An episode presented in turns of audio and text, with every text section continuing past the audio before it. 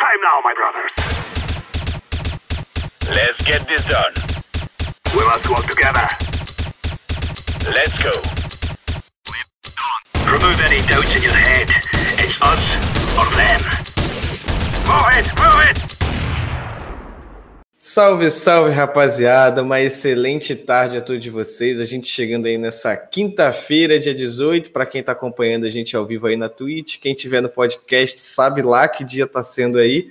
Eu sou Felipe Carboni, estou aqui para a 16 edição do nosso querido Overtime. Mais uma vez, e como sempre eu diria, muito bem acompanhado. A gente vai estar tá aqui com Danilo Avelar, para quem está em Nárnia, não sabe, jogador do Corinthians. É, traz aí uma bagagem muito grande com passagens pela Europa, time da Ucrânia, da Itália, jogou ao lado do Raul, ídolo do Real Madrid, é, Schalke 04, né, Danilo? Mas vou deixar você se apresentar e agora está aqui com a gente para falar como um dos sócios da Bears Esports, que está chegando aí no cenário de CS, apresentou há pouco tempo aí durante a transmissão do, do Gaulês. Como é que você está, Danilo? Prazer ter você aqui com a gente. Fala galera, salve todo mundo aí, por prazer imenso aí estar com vocês na resenha, seja com vocês, seja com o pessoal do chat aí trocando uma ideia. E é isso, estamos aqui. É, enquanto temos um tempinho ainda de recuperação de lesão, a gente consegue é, se aventurar na cadeira gamer, brincar um pouco com o cenário.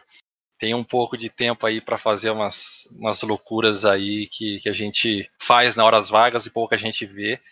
Então a gente está aqui para trocar uma ideia, bater um papo e é nóis, estamos juntos. É isso, é isso. E aqui, como sempre, me ajudando aí. É, não, não chega a ser uma entrevista, né, cara? A gente está aqui para conversar, trocar uma ideia, saber um pouquinho mais sobre a sua vida, a gente falar um pouquinho da gente também. Tem aqui meu, meu querido chefe, Lucas Espricigo, Espricigo, Golfo, Golfinho, Piscirico, o jeito que vocês gostam de chamar. E aí, galera, hoje trajado mais do que, né, sempre estamos com essa camisa do Corinthians, mas dessa vez é ainda mais especial aí para comemorar esse momento. Ó, primeiro jogador de, de futebol aqui da, do Overtime, né, cara? E quem, quem sabe aí, muitos virão ainda pela frente. É, quem sabe ele não abre as portas lá, fala é. com o pessoal do Corinthians que a gente não morde e traz o pessoal para cá também.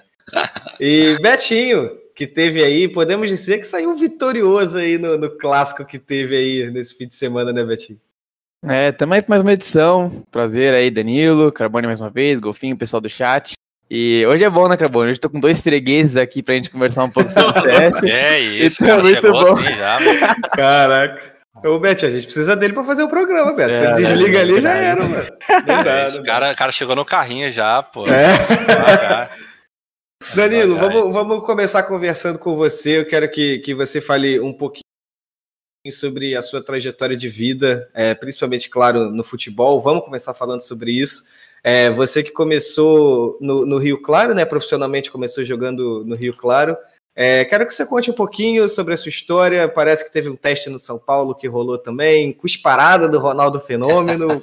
Fica à vontade, cara. A palavra é toda sua. Pois é, cara. Eu que, obviamente, é, acho que a grande maioria do pessoal não me conhecia, porque eu fui é um dos tantos jogadores brasileiros que seguiu a carreira fora do país para depois ter um sucesso aqui no Brasil. E digo tantos porque realmente é muito brasileiro desconhecido lá na Europa. É bizarro. Eu acredito que é, 95% dos times que eu joguei contra é, tinham brasileiro. Né? Então, eu joguei em quatro países diferentes, é coisa de louco. Então, eu fiz esse percurso né, um pouco fora do comum, talvez, ou do que o pessoal está habituado. Comecei né, ali na Paraná Clube, nas categorias de base, depois fui para o Rio Claro, interior de São Paulo.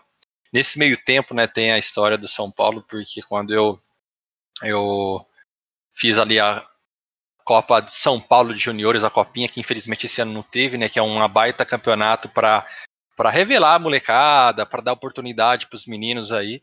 Então eu consegui me destacar na, na, época, chamei a atenção de alguns empresários que fizeram meio que um catadão assim dos melhores ali que, ou não dos melhores, mas o que chamaram a atenção, para fazer um, uma semana de peneirada em São Paulo.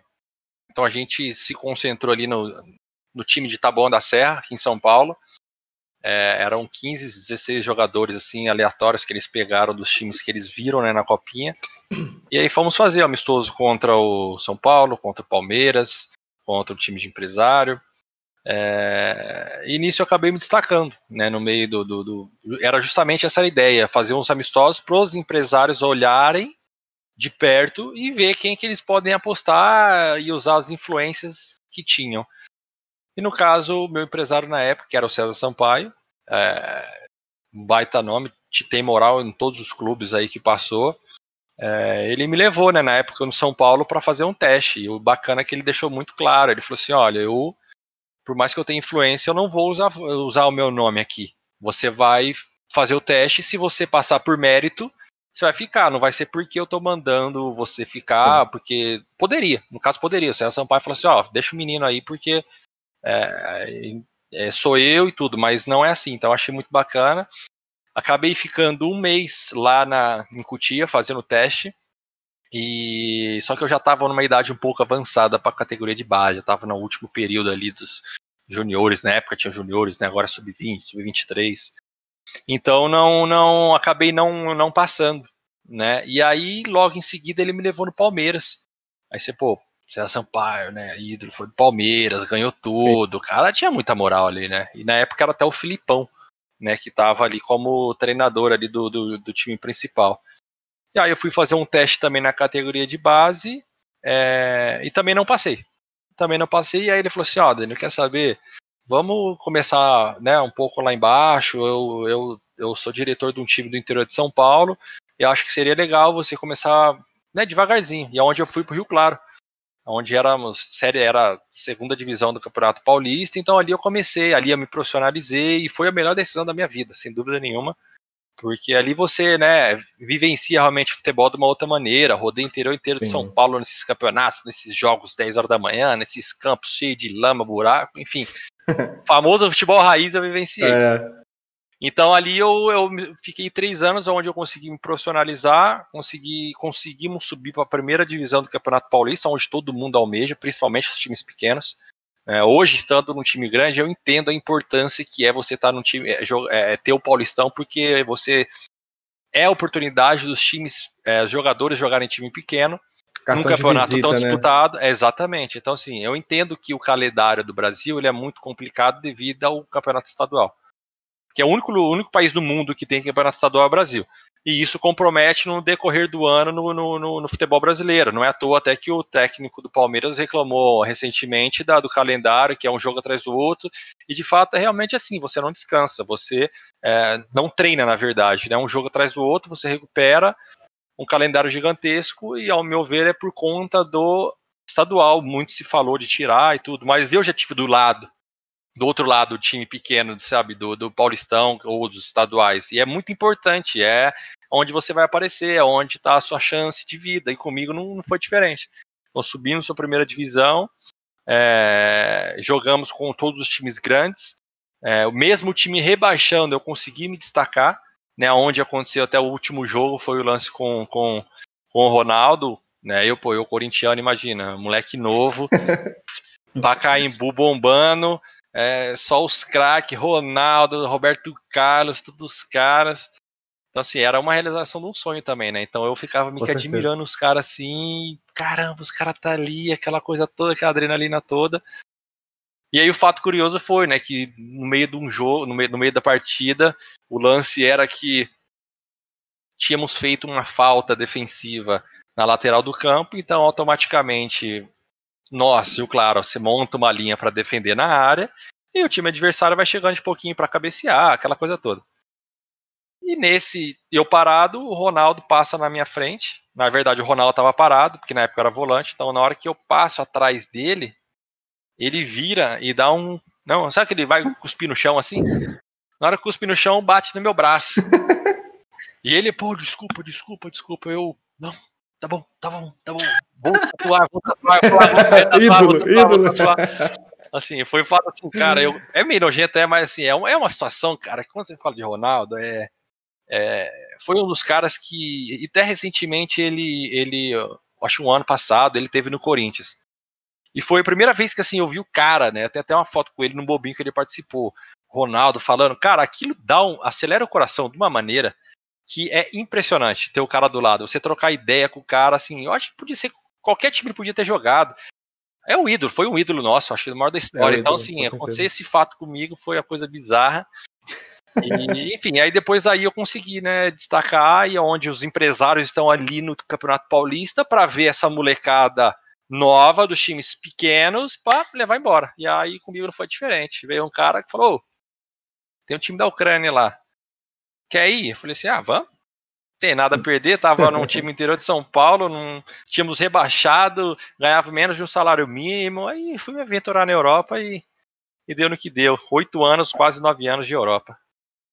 E esse, esse comecinho de carreira na Europa no time da Ucrânia, é, o que, que você consegue se lembrar de lá de trás? A receptividade, acredito que não tenha sido das melhores, porque a fama deles não é muito boa em relação a isso. É, mas como é que foi você chegar lá e se destacar, conseguir seu espaço? É, cara, não- realmente, no começo é muito difícil, até hoje, até por questões culturais, né? Eu acho que o europeu, ele tem um receio, assim, do brasileiro que chega lá, porque realmente temos uma fama de bagunceiros, fama de festeiros. Então, e o, o europeu, ele é muito mais, né, centrado, muito correto. É, então, assim, as culturas não batem muito. Então a gente vivenciou, vivenciei coisas assim, a gente está acostumado no, no ônibus para ir pro estádio colocar uma música alta para tirar aquela tensão, para dar aquela alegria, aquela coisa boa. Lá você não podia conversar dentro do ônibus, era um silêncio total. Então, imagina, chega um brasileiro, começa a falar alto, trocar ideia com um com o outro, dar uma risada, descontrair, os caras olham para você e falam, "Ô, tá maluco, vai tem que concentrar no jogo. Então, assim, começa, é várias rixinhas, né? Então, isso reflete, tanto que quando eu cheguei na Ucrânia, é, eu cheguei na Ucrânia, eu e mais dois brasileiros, e, pô, quando você chega num time, você chega, obviamente, para somar, pô, né? Para o time melhorar ou para conseguir algumas coisas. E a receptividade lá foi totalmente ao contrário, porque na cultura deles, eles viam que, que obviamente, é, brasileiro sempre teve muito sucesso na Ucrânia, porque o Shakhtar sempre ganhou tudo, e o Dinamo também, porque é, sempre estava com 15 brasileiros em campo. Então sempre foi assim. Então eles sabem que o brasileiro lá ele vai ter um diferencial. E o ucraniano não tem tanta cultura no futebol. Você não vê tanto na história tantos jogadores da Ucrânia que se destacaram. É o Shevchenko, o outro que tá no City e só. Se eu- Que eu me lembre, assim, dos últimos 20 anos. Então, quando a gente chegou lá, eles, eles olham você como um concorrente do companheiro dele, que é ucraniano. Uhum. E não um parceiro que tá vindo para somar no seu time. E aí, dentro de campo, o que, que reflete? Que os caras não tocam a bola para você, que os caras querem chegar batendo em você, que os caras chutam a bola no seu peito para você não dominar bem, fazem de tudo para você não se destacar e o cara mandar embora ou não jogar daqui e dali. E aí você vai notando um pouco assim de racismo cultural, sabe? E aí vai ficando um pouco difícil a convivência, fazem reuniões entre eles, não chamam os estrangeiros, tem as coisinhas fora. Então, assim, a adaptação lá, cara, é muito difícil por esse termo. Depois que você prova de alguma maneira que você tá ajudando, daí beleza, aí os caras melhoram um pouco, mas assim, logo de impacto, você sai do Brasil, um país caloroso, para chegar na Ucrânia, você não falar com ninguém, malemar os caras entender é, o idioma inglês que é universal e é difícil, sabe? Difícil. Então, Sim. assim, é nessas horas ali que muita gente não. Tanto tem muito jogador importante do futebol brasileiro que bate na Europa e volta, porque esse é um dos pontos principais aí que não consegue ter adaptação. Tipo, você quer levar o Brasil para fora, quando você tem que se adaptar à cultura dos caras. Uhum, uhum. Então é, mais isso ou menos isso. ia, ia até perguntar, né? Pra você sair daqui, né, jogando na, na várzea, digamos assim, é, aquele sol, né? Como você falou, jogo das 10 da manhã com aquele sol batendo, aquele calor insuportável, e você ir pra um lugar, né, pra aquele frio, às vezes sozinho. É, como que foi pra você essa primeira parte, aí, nesses primeiros meses, pelo menos, pra se adaptar é, com o fator frio, que deixa, pô, a gente sabe que é muito acuante, né? Você fica sozinho lá. É, como é que era pra Exato. você ter contato com a família, amigo? Como é que foi? Teve algum brasileiro que te deu um suporte, sei lá? É, é, eu tive vantagem de ter, tinha um um brasileiro, que é o Batista, que ele tava já, se eu não me engano, oito temporadas no time da Ucrânia, então ele era um dos principais lá. E lá, pô, lá se fala só russo, né? Então, como é que você chega lá, vai falar? Você não fala. Então tem um, tinha um tradutor é, e se virava. Então, assim, no começo é difícil, porém, eu acho que eu, eu tive uma vantagem porque eu demonstrei muito interesse. E lá o alfabeto é cirílico, né? Então, assim, é, o 3 representa o Z, o H é um N, é tudo contrário das coisas lá.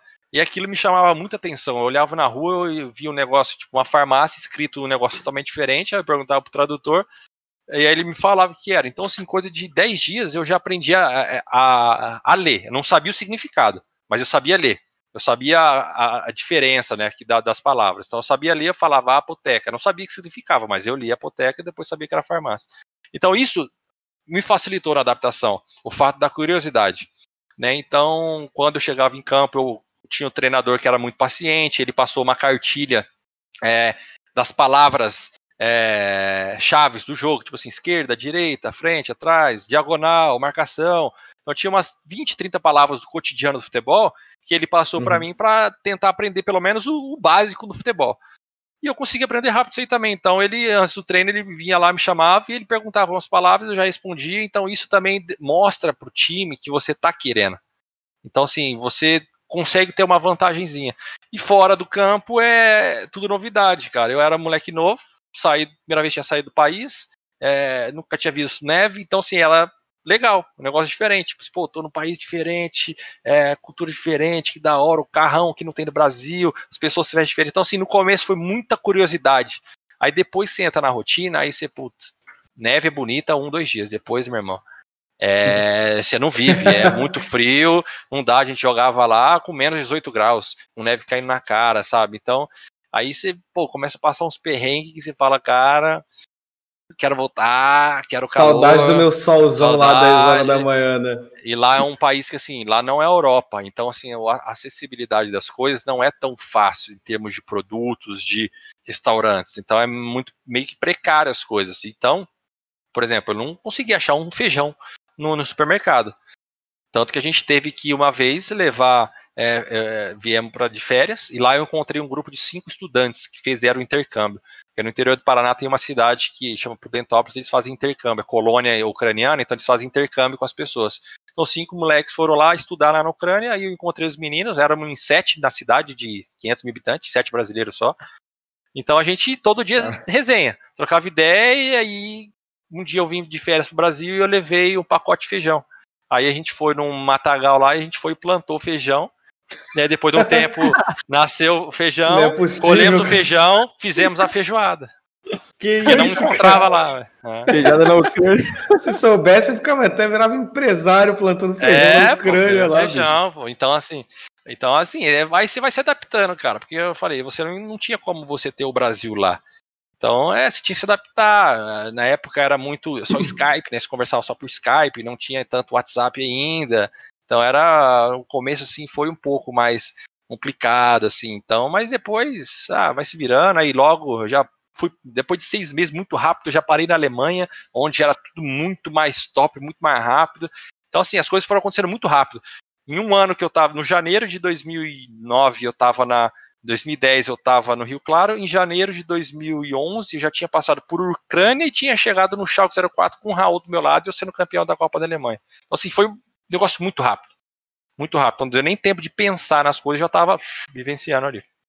Quando, quando você estava tava lá na Ucrânia, você, assim, seu primeiro grande contato, digamos assim, com porra, um futebol mais profissional e etc. E também, consequentemente, com grandes campeonatos. É, você lembra de algum momento marcante seu? Eu lembro que você falou numa entrevista que você chegou a pegar um grupo com Sevilha, PSG e tal. Você conseguiu trocar camisa? Como é que foi você enfrentar os times que você, porra, jogava no FIFA ali, né? É, exatamente, pô. Na verdade, eu jogava o PES, né? Porque o PES era. Porque o PES era top ainda. Né?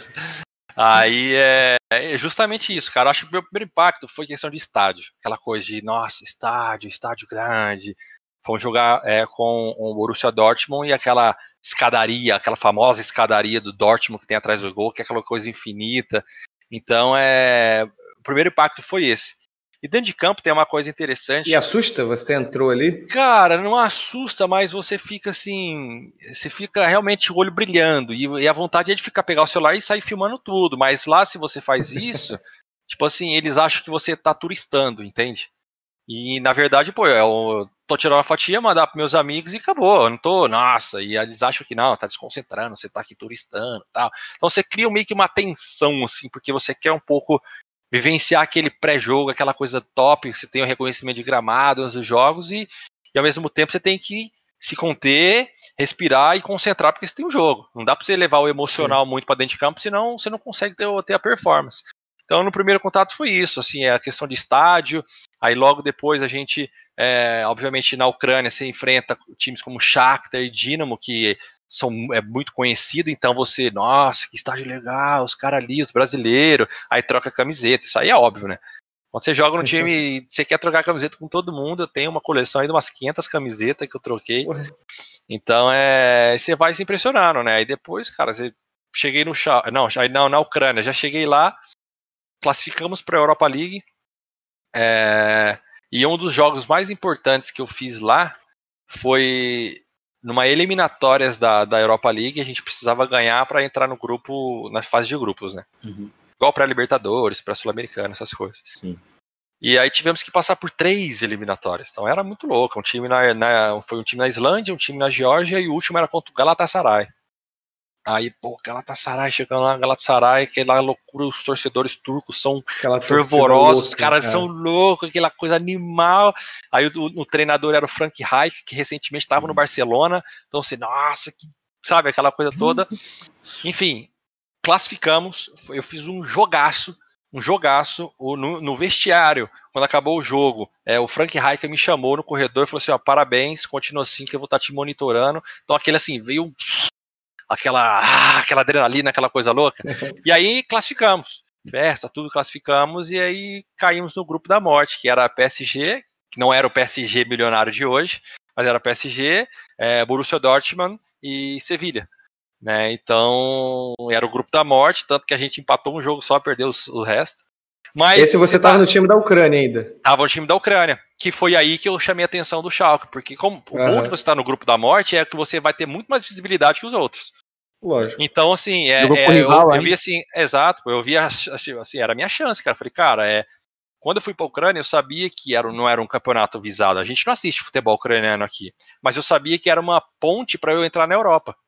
Então, se eu usasse bem é, é o meu momento ali, eu ia conseguir para a Europa. Então, na hora que a gente entrou no grupo da morte, eu falei, cara, é isso aqui. Fora-se o time não ganhar, mas eu preciso dar o meu melhor. E aí fui me destacando, um jogo indo bem, sempre ali é, é, é tendo um, um, nota 6, 7, nada de muito nem de pouco, mas bem regular. E para a posição de lateral esquerdo, a regularidade é primordial. Você não precisa nem ser o melhor de todos, nem embaixo, mas você tem que ser regular. O cara que é regular a temporada inteira pode ter certeza que ele é eleito um dos melhores no final do campeonato. Então é, eu fui muito regular e aí chamou a atenção do do Schalke, que logo em seguida já me chamou, né, para me contratou. Eu lembro que eu até tinha vindo para o Brasil é, em dezembro, porque na Ucrânia tem um inverno, então lá o Sim. campeonato para no começo de dezembro e volta só em março. Por causa da neve, não tem como, é muito frio. E aí vim para o Brasil, de férias um mês, sabendo que ia ter uma pré-temporada ainda de janeiro, então assim, molecão, nem treinava, só curtia as férias. Cheguei, pisei na Ucrânia, se eu não me engano era 10 de janeiro. E o campeonato era só em março, então tinha dois meses para treinar ainda. Pisei na Ucrânia, fiz um treino, na neve, que a gente fez na neve, um treino. Tô jantando com meu amigo, liga meu empresário, e fala assim, ó, é, amanhã você tem um voo meio-dia, você vai para Alemanha. Aí eu falei assim, mas o que eu vou fazer na Alemanha? Ele falou, não, você vai jogar no Schalke. Aí eu, como assim Schalke? E ele não falou de especulação nada, não tinha falado nada, só falou assim, você vai, tá certo, pronto, pega suas malas, partiu. Aí eu falei, caraca. Aí eu comecei a pesquisar, né? Tá, não sei o que, quem tá no Schalke. Aí a primeira coisa, assim, eu jogava com a número 7. Aí eu falei assim. Não vai.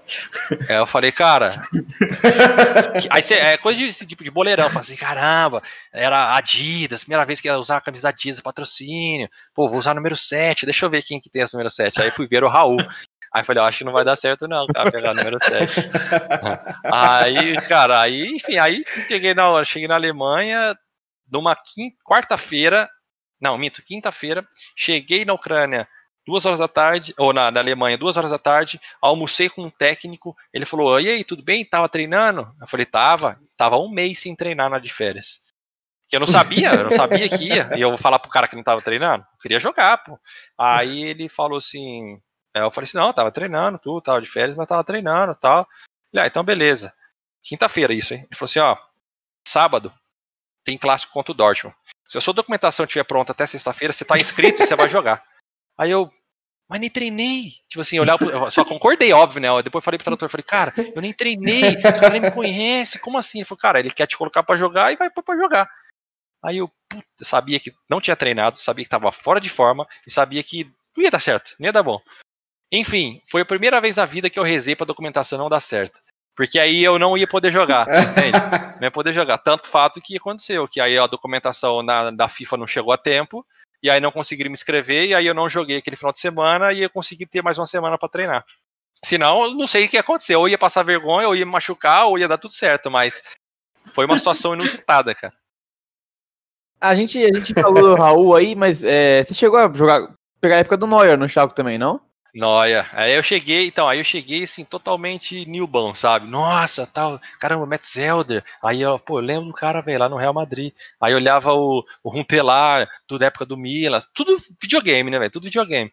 Aí o Neuer, que já tava em ascensão pra caramba ali, já tava na transição para ir pro Dort ou pro, pro Bayern de Munique, então tava muita polêmica em cima dele. É, o Draxler estava subindo, eu lembro que o Draxler chegou, estava subindo.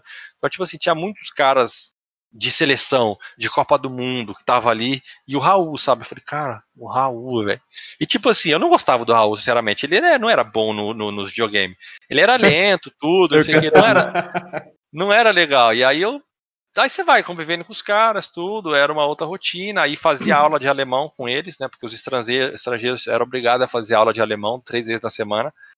Tanto que um, Aí tava na minha sala, imagina, eu e Raul estudando alemão. Ó, que loucura. e como é que Não. você se sentiu naquele, naquele meio ali, Danilo? Eles te receberam bem, foi melhor do que na Ucrânia? Como é que foi trocar ideia com eles? Então, ali receberam bem, só que ali eu percebi que, assim, é, quando é, o time é muito grande, tanto que a gente tava, a gente chegou até na semifinal da Champions League, perdemos pro Manchester United. Então, assim, quando você. Eu percebi, né? Eu era muito novo, ninguém me conhecia, não tinha provado nada ainda, e eu cheguei num lugar onde tinha só craques, ex-craques, só gente de seleção. Então ali eu percebi que não tinha muita resenha. Era assim, chegou para treinar, treinou, foi embora para cada um pra sua casa e acabou. Cada um cuida do seu e não tem muito, sabe? Não tem aquela resenha, aquele papinho e tal. Então eu percebi que ali era um negócio profissional. Dentro de campo não tem xingamento, não tem reclamação. Porque todo mundo sabe que quanto mais no nível você tá, se você não render, o cara te tirar muito mais fácil. Né? Até hoje eu falo do Corinthians, eu, se eu vacilar no Corinthians, eu, é muito fácil o cara me mandar embora arrumar outro cara, porque é time grande. Em time grande tá todo mundo batendo na porta querendo chegar. Então, assim, a, a, a, digamos que a água bate na bunda muito mais rápido. Então, ali eu percebi uhum. que o nível era muito alto. E eu farei outras entrevistas, falei assim, eu estava no lugar certo, na hora errada. Porque eu não estava preparado para estar num time tão grande como era o Schalke e num momento tão grande que eles estavam. Então, assim, eu não tinha experiência de Europa, não tinha jogado tanto, então eu cheguei lá num nível altíssimo que eu não consegui mostrar realmente. Eu acho que eu estava muito deslumbrado, travado, tinha muita ansiedade, que era coisa de moleque novo. Imagina, Sim. um ano atrás eu estava morando no alojamento no Rio Claro, um ano depois eu estava no vestiário com o Raul numa semifinal de Champions League e final da Copa da Alemanha, sabe? Então é muito surreal. Então eu, eu me senti, não tive tanta experiência ali, não joguei muito, mas a experiência de convivência, de ver os caras, o comportamento, do profissionalismo. Lá o cara, lá o treinador não fica cobrando horário, lá todo mundo sabe chegar uma hora antes e fazer seu treinamento personalizado antes. Então, assim, ali eu percebi que como é ser profissional de futebol, diferentemente de ser jogador de futebol. Tem muita diferença, o jogador de futebol uhum. e o profissional. Então é bem diferente ali. Então ali eu percebi o que é ser profissional. Então ali foi. É isso que, que me ajudou muito a levar essa, essa experiência para o resto da vida. Né? Sim, sim, e você, e você acha que essa experiência que você teve aí na Alemanha facilitou um pouco o restante da sua carreira na Europa, né? Porque ainda passou pela Itália, passou pela França. Sim. Cara, eu, eu, eu costumo falar que eu, eu comecei no lugar mais difícil, que era a Ucrânia. Então ali eu acho que eu. Porque assim, a Alemanha, ela é. Pô, já é uma Europa super né, civilizada, tudo, país de primeiro mundo, então não é difícil você é, se virar ali. Você sempre vai ter uma alternativa, sempre vai ter um restaurante brasileiro, vai ter alguém, vai ter um, vai falar inglês, outro não. Na Itália é um Brasil da vida. A Itália é um Brasilzão, sabe? Na França também, onde eu passei, é turístico pra caramba, então é, é mais fácil a adaptação. Agora, na Ucrânia, lá era barra pesada. Então ali eu tive que me adaptar a se virar porque eu, quando tava o brasileiro lá, que ficou oito anos lá, ele ficou um mês e me ajudou muito. Só que esse um mês que eu fiquei lá, eu não aprendi nada, porque eu ia na aba dele. Quando você tem um tradutor, é assim, você não se vira sozinho. Você, na dúvida, você pergunta pro cara, o cara Sim. fala e acabou, você não, não memoriza. Ele machucou, ele foi embora pro Brasil. Aí eu fiquei sozinho. É aí, meu irmão, aí tive que se virar, tive que aprender, e aí sim você se aprende. Aí, quando eu cheguei na Alemanha, facilitou um pouco. Depois eu voltei para a Ucrânia com um patamar muito melhor, que me ajudou a ter uma importância no clube. Depois que eu cheguei, saí da Ucrânia, fui para a Itália. Daí, quando eu pisei na Itália, aí eu falei, ah, agora estou no Brasil. Então aí, aí facilitou o idioma, a cultura, até mesmo a comida, é, facilita muito, sabe? É, é, muito parecido, né? Eu sou descendente italiano também, então assim facilita muito as nossas raízes. Então isso, Sim. aí fiquei cinco anos na Itália que me ajudou muito a ter bagagem. Depois fui para a França também, então digamos que foi oito anos de, de universidade, doutorado, pós-doutorado, para chegar no Brasilzão e vivenciar essa loucura. E, e você, se você pudesse olhar hoje, é, você fala com muito carinho da Itália, mas também teve a Alemanha, a própria França também e a Ucrânia. Você tem um predileto assim que você gostou demais e, putz, velho, vou, vou para lá assim que der.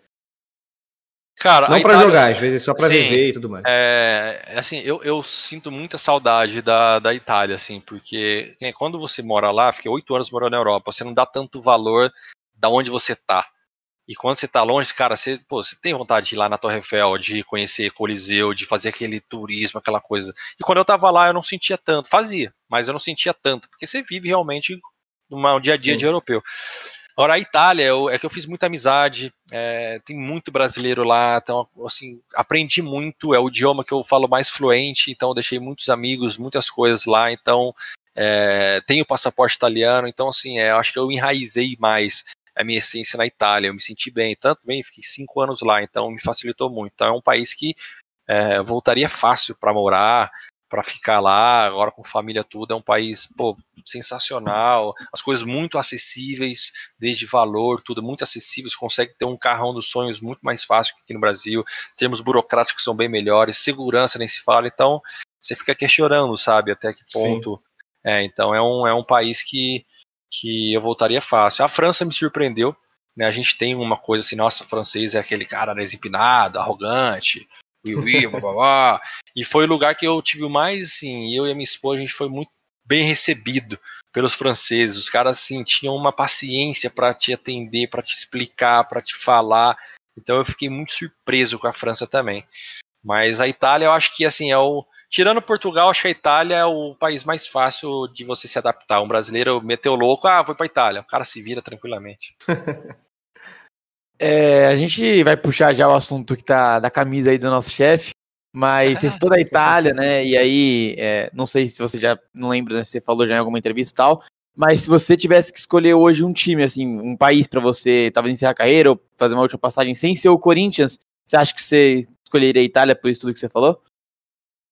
Não. A, Ita a Europa em si eu, eu não voltaria para jogar. É, eu tenho uma vontade de ir pro para os Estados Unidos. Eu acho que, é nem termos assim, tanto financeiro, mas eu acho que é termos de oportunidades. É um país que eu tenho muita vontade de, sei lá, de ter alguma vida ali, de ter alguma coisa ali. É um, óbvio, Estados Unidos, Estados Unidos, né? E eu acho que é um, é um país que eu iria, assim, é, encerrar a carreira se não fosse outro. Obviamente, a minha maior vontade é o Corinthians, já deixei muito bem claro isso, externamente e internamente, já dei umas cutucadas nos diretores lá no presidente, falei, me deixa aqui tranquilo que aqui eu sou feliz. Mas o futebol, todo mundo sabe, é muito dinâmico, é muito louco, a gente não sabe dia de amanhã. Então, assim, se, se tivesse uma outra oportunidade e possibilidade de escolher fora o Corinthians, obviamente, eu acho que eu iria para os Estados Unidos. É, então, e daí na sua reta final de, de Europa ali. É, você ainda estava no, no Torino, né? Você ainda tinha contrato com o Torino e você foi emprestado para o Corinthians, né? É, essa, é, essa ideia de vir para o Corinthians partiu de você? Você demonstrou interesse? Como é que foi essa? Cara, é, na verdade eu estava no, tava no Torino e aí eu tive uma, uma lesão muito séria no Torino. Então eu tive um problema lá interno que eles sabem que eles erraram tudo, então tive que levar um staff de fisioterapeuta lá para tentar me recuperar. Então eu perdi muito tempo ali. Era onde eu talvez o Torino, a minha chegada no Torino foi a minha maior ascensão, assim, porque eu vinha de três anos do Cagliari muito bem. E aí eu fui contratado para o Torino, que não é um time topíssimo, mas ele está num eixo ali é de muita visibilidade, né, principalmente por ser o rival da Juventus também. Então, quando eu cheguei no, no Torino, é, muito se falava de eu ir para a seleção da Itália, pelo passaporte, por eu estar muito bem, era um moleque novo, é, brasileiro, com passaporte, tudo. Então, assim, existia esse, esse comentário nas mídias. E quando eu cheguei no Torino, nos primeiros dois jogos, eu fui, eu fui muito bem. Fui muito bem, fui melhor em campo, assistência, tudo. Eu falei, cara, vai dar bom esse ano. E aí, num, num jantar que eu fui num, num, restaurante, eu encontrei o, o diretor do Torino e o técnico da seleção da Itália, que era o Antônio Conte na época, ele tinha saído da Juventus e foi para a seleção da Itália, e ele me chamou para conversar e falou assim, ó, oh, tô te acompanhando, é, tenho certeza que se você continuar assim, eu posso te convocar na próxima convocação. E eu, pô, feliz pra caramba, né, óbvio, Itália, pô, me deu tudo, gosto, iria com certeza. Dia seguinte, acho que zicou, ele zicou, né? Dia seguinte, jogo seguinte, eu fui, machuquei, rompi o cruzado, aí melou tudo, caos, ladeira abaixo, minha vida, assim, sabe, mudou, mas é, tem males que vêm para o bem. E aí criou-se uma coisa que eu na Itália eu fiquei um cara assim visto como um cara tipo ah, se machuca não volta não volta daqui dali dali dali então minha relação com o Torino ficou um pouco conturbada então eu precisava sair da Itália pra galera me esquecer um pouco, assim, sabe? Deixa eu sair da Itália pra me esquecer, pra eu provar que eu tenho capacidade. Aí onde eu fui pra, pra França, no time Amiens, um time pequeno, onde não ia ter pressão nenhuma, eu ia simplesmente jogar. O time tinha acabado de subir para a primeira divisão pela primeira vez na história. Então, assim, era o cenário perfeito para eu voltar de uma grave lesão e estabelecer.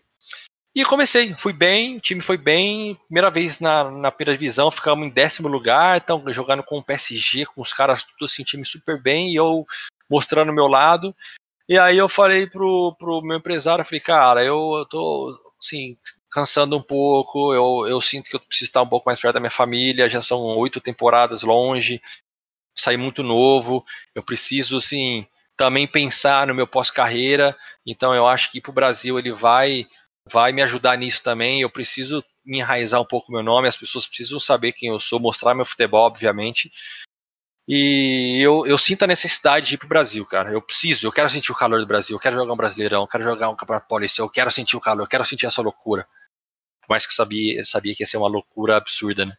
Mas, e aí ele, eu conversei com ele e falei, ó, eu, eu sou corintiano de coração, eu, cara, acho que a realização do sonho, meu sonho do meu, da minha família ia ser jogar lá, não sei como funciona. Ele falou assim, ó, vou levar seu nome lá, eh, se tiver uma aprovação, a gente começa a conversar.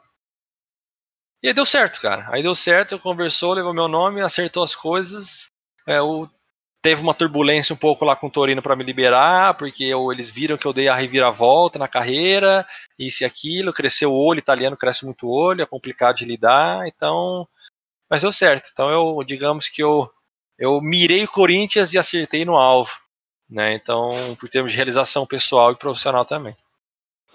E, e, quando você volta, né, Danilo? Você ano passado, é, não sei, você considera a lesão que você teve no ano passado tão grave para sua carreira quanto a do Torino? Cara, assim, eu já tive. Futebol está se tornando comum ter lesões, né? Porque a gente vive ao extremo da parte física, né? Então, infelizmente, está se tornando normal. O bom é que essas lesões que assustam, ela tem uma recuperação boa. É, eu tive três lesões graves né, no joelho. E essa última ela foi um pouco mais grave, porque dentro de uma lesão de, de, de ligamento cruzado existe vários fatores, várias lesões dentro dela. Menisco, ligamento colateral, ligamento cruzado, ligamento anterior, cartilagem, existe muitas coisas. E essa foi um pouquinho acima da média. Tanto é que a minha recuperação ela vai ser um pouquinho mais demorada do normal. Nada de coisa absurda, mas é, como eu já passei por isso, eu sei que é, eu só vou ter uma chance de recuperar, que é essa voltar para jogar acelerado e depois machucar de novo, ficar atrasando, Melhor não, fazer. não adianta. Então, assim, com a minha experiência, a minha tranquilidade, obviamente, me deixou muito mais tranquilo em termos até de contrato, idade, experiência, estabilidade financeira, tudo me deixa mais tranquilo de passar por essa, esse momento. Mas é, eu sei que é esse o momento que eu tenho que me dedicar para recuperar. Então, leve o tempo que for. Mas eu, quando eu voltar a jogar, eu não vou ter problemas. Né? Então, esse é meu foco. E você já, você como é que tá seu, seus treinamentos? Você já voltou a jogar com bola? Você está full focado em fisioterapia? Como é que, como é que tem sido para você? Olha, completou quatro meses é, no último domingo. né? Então, geralmente nessa, nessa tipo lesão ela vai de seis a oito meses, né? O meu tá estipulado ali. A gente não fala muito em, em, datas, né? Porque cada corpo é um corpo e cada recuperação é diferente. Mas eu acho que de sete para oito meses eu devo voltar. Então, digamos que eu tô na metade ali para para começar. E agora é, um, é, uma parte mais assim, de, começa a ir para o campo, começa a dar uma corrida, começa a fazer muito trabalho de força. Então eu treino de manhã e à tarde, muita força para ganhar músculo, músculo, músculo, músculo, para proteger totalmente o joelho. Então, assim, tá. É, digamos, uma fase mais cansativa, de mais treinamento intenso. E depois, assim, parte física, de condicionamento físico, de finalização, essas coisas, isso aí é só lá no final. Né, a gente vai, agora o importante é recuperar toda a parte de ligamentar. Danilo, eu tenho uma, mais uma curiosidade até. É, eu até abri aqui para não falar nenhuma besteira, mas desde, desde que chegou no Corinthians, né? É, tem uma matéria de 2019, você teve muito gol decisivo com a camisa do Corinthians, né? Aqui tem até matéria, sete dos nove gols do Danilo Avelar do Corinthians foram decisivos, que foi gol contra o Esporte, Flamengo, Palmeiras, Avenida, Oeste, Ituano, São Paulo, Fortaleza e Chapecoense. E isso mostra, assim, que nem só né, de marcar você vive. Como é que foi para você se adaptar, talvez, a ser o cara que faz gol? É, você, vamos cabeça, é, se bateu pênalti já também quando jogou na Itália, às vezes bate uma Sim. falta. Como foi esse processo para você aprender, aprender também a fazer essa outra função mais ofensiva? Você disse que era volante, não sei se tem relação com isso. Isso. Cara, na verdade, assim, foi até um pouco surpreendente, porque na Europa, é... eu era volante quando estava no Rio Claro, quando eu cheguei na Europa de volante lá, o volante ele tem um perfil diferente, um perfil mais de, de jogadores mais experientes, mais de Pilo, Gattuso, uma coisa mais assim, cadenciar, não é tão, tão, não tem tanto moleque que joga como volante. Então eu tive um pouco de dificuldade na adaptação ali na Ucrânia. E aí o treinador me viu e falou assim, cara, vem para a esquerda, acho que você pode dar bem, tal, daqui, dali. Enfim, e comecei minha carreira na, na, na lateral. Sabia que o cenário mundial ele é um pouco carente, em termos Sim. de laterais esquerdo. Então, assim, pô, você Marão também. Eu sei que a concorrência na esquerda, é, na lateral esquerda, menor. É, é, menor do que no meio. Né? Não vou ser hipócrita de falar que eu não, não pensei nisso, porque eu pensei. E acabou dando certo. Então, assim, a diferença é que na Europa você tem um estilo de jogo muito mais tático, muito, você respeita muito a tática. Então, o lateral dificilmente ele vai chegar na área para fazer gol, a não ser que seja um Marcelo da vida, que para mim nem é lateral, que lá é essa driblando todo mundo. Mas então, assim, a, a, o respeito tático na, na, na, Europa ela é o, o, fator principal. E no Brasil é a, o talento. Né? O talento ele sobressai. Então é, é, lá eu era um lateral que eu era um, primeiro você tem eu aprendi primeiro a defender para depois atacar, porque se eu trabalho na linha de quatro ali, que é eu, os dois zagueiros, outro lateral, então eu tenho que defender para a bola não ir no nosso gol, para depois eu pensar em atacar. Aqui é um pouco diferente a cultura. E, eu, e isso eu tinha um pouco de noção, que eu sabia que o meu perfil não era tão de atacar assim, e eu sabia que aqui a exigência é que o lateral a gente acostumou assim, a lateral tem que chegar no fundo e cruzar, meu irmão, senão não é lateral, a gente é a nossa cultura do, do futebol brasileiro, sabe?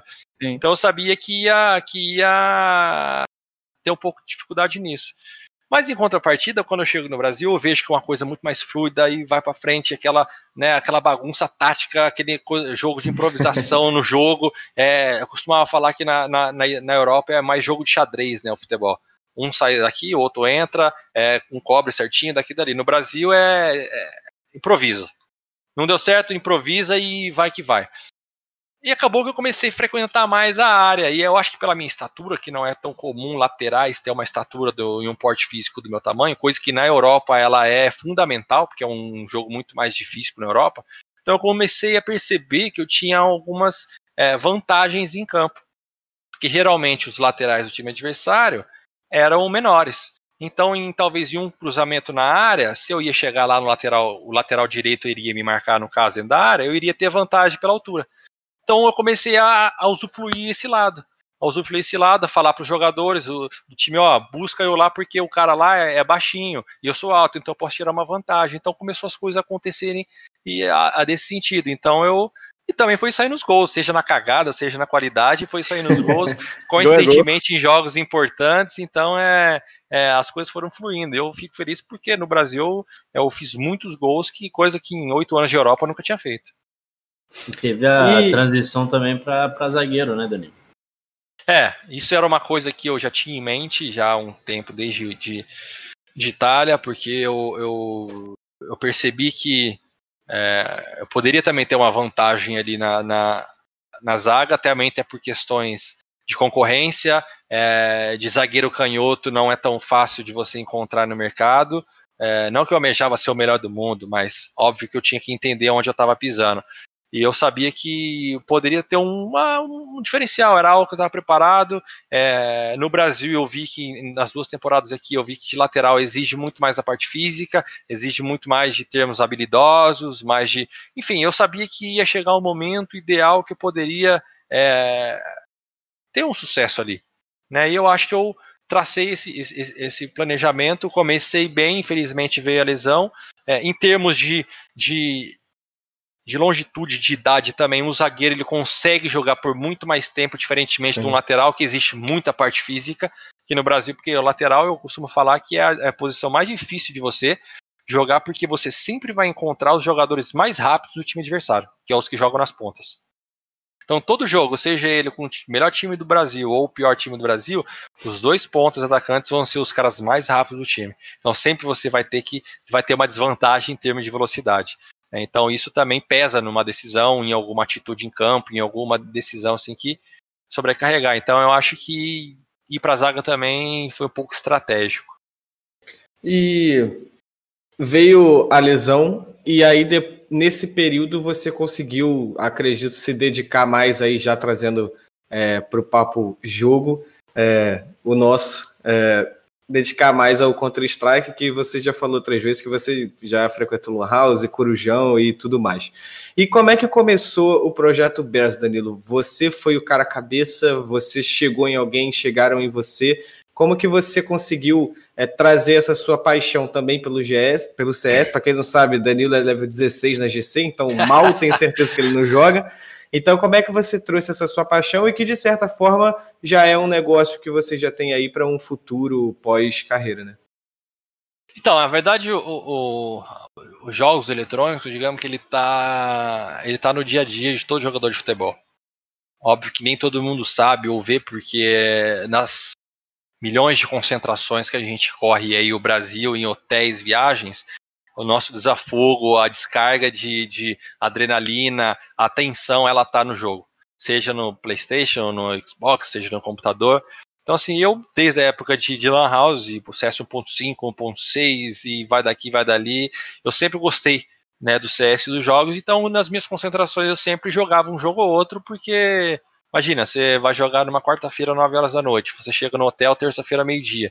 Você não é, tem a terça, a terça inteira dentro do quarto, a quarta-feira o dia inteiro dentro do quarto, então assim, o tempo não passa, e às vezes você fica mais ansioso, é, adrenalina, então você tem que dar um jeito de tirar essa tensão, porque senão você chega no jogo muito tenso, assim, não é, não é bom isso, né, na performance. Então o futebol, ele tava, o, o futebol ele tá muito ligado aos games, então eu sempre tive esse meu hobby, né, de, de jogos, é, vim pro Brasil eu sempre tive vontade de ter um setup daqueles bonitos, tudo aquelas coisas, porque na Europa eu ficava pensando, pô, como é que eu vou comprar monitor, é, computador e depois ir embora levar tudo? Não dá, é muita é. função, sabe? Então era no Note, jogava no Note ali e me virava.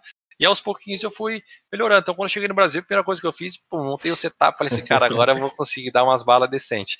E aí eu comecei assim, dentro do CS, sabe, você vai em uma sala do TS ou Discord, você conhece alguém, conhece outra, nas lobbies do dia a dia você faz muita amizade. Então, hoje, a maioria da galera que eu troco ideia diariamente são os amigos que eu fiz no CS, então é muito bacana. E aí eu fui infiltrando cada vez mais e foi surgindo essa vontade de ter alguma coisa, sabe, de estar nesse mundo, porque eu eu enxergo que o seja o CS ou seja o esportes eletrônico, ele ele está dominando o mercado, já domina, mas ele é um futuro surreal. Eu pego o meu sobrinho e não chuta bola, ele fica jogando joguinho, sabe? A tendência é essa, né? Então, visando lá na frente, falei, cara, eu acho que essa futuro vai ser esse. Você não vê mais crianças jogando bola na rua, que era na minha época. Então, assim, tá mudando, entende? Veio a pandemia, triplicou mais ainda essa questão. Então eu falei, cara, eu acho que é um mundo que pode ter um business interessante. Eu gosto, entendo um pouco, é o meu hobby, então não é uma coisa nova. Não entendo do, da parte interna de, de, de ter um, um, time, administração, isso e aquilo, mas pelo menos do jogo eu entendo.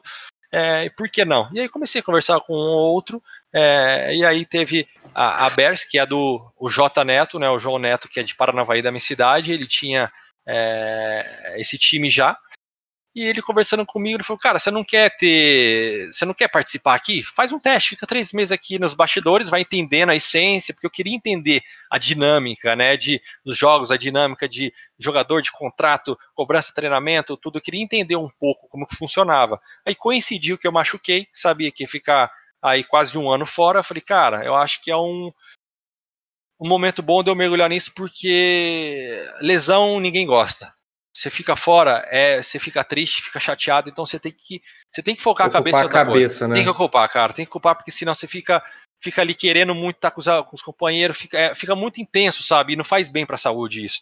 Então eu falei, cara, eu acho que esse é o timing perfeito para eu é, focar um pouquinho na, na, outra coisa. Não 100%, mas dar uma atenção ali.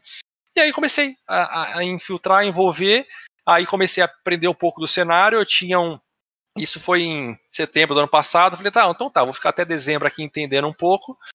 E aí, se eu achar legal, a gente vai, devagarzinho tudo.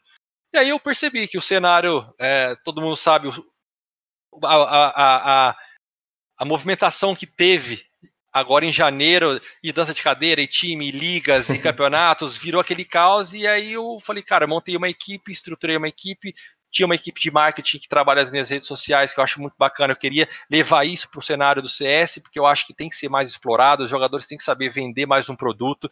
Eu acho que é, eles têm, é, têm que saber ser marqueteiro, essa é a verdade. Tem que jogar, mas tem que saber ser marqueteiro. Então eu queria levar um pouco desse lado do futebol que está entrando no futebol. Você saber que você é um produto. Eu sei que sou um produto também. Eu tenho que me dedicar em campo, entregar em campo, mas eu sei que eu sou um produto também. Eu tenho que saber usar isso a meu favor, na hora certa, no momento certo, do jeito certo. Então eu queria transmitir isso para os jogadores.